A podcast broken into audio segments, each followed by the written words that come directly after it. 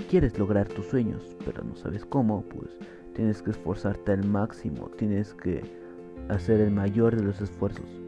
Y si puedes hacer una de las cuantas cosas, por ejemplo, iniciar desde cero, o pedir ayuda a amigos o parientes, o esforzarte en el trabajo que tienes.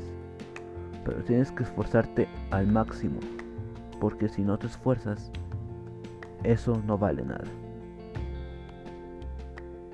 Ese es el consejo de hoy. No olviden dejar sus comentarios, seguirme y ser buenas personas. Nos vemos la siguiente semana. Bye.